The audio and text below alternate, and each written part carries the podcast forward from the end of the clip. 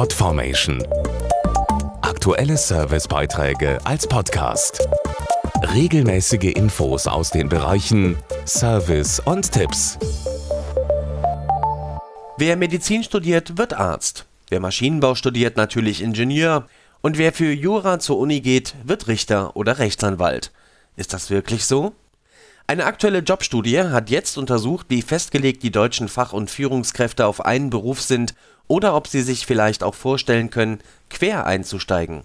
Wer sich einen Beruf aussucht, bleibt meist dabei. Das sehen über 40 Prozent der befragten Fach- und Führungskräfte so. Nur knapp 20 Prozent glauben daran, dass für sie noch andere Jobs in Frage kommen.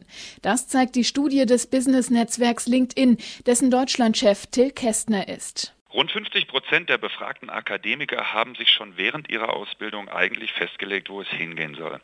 Ein Viertel gab an, eher zufällig in ihre Position gestolpert zu sein. Beides ist jetzt nicht wirklich befriedigend, denn die erworbenen Fähigkeiten bieten oft auch gute alternative Wege zum beruflichen Glück.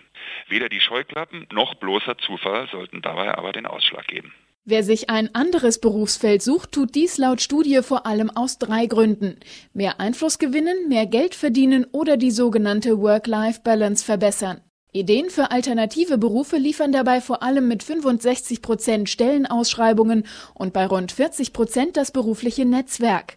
Abgeschlagen folgen Tipps von Freunden oder das Arbeitsamt. Die geforderten Qualifikationen in den Stellenausschreibungen können ein ganz guter Anhaltspunkt sein.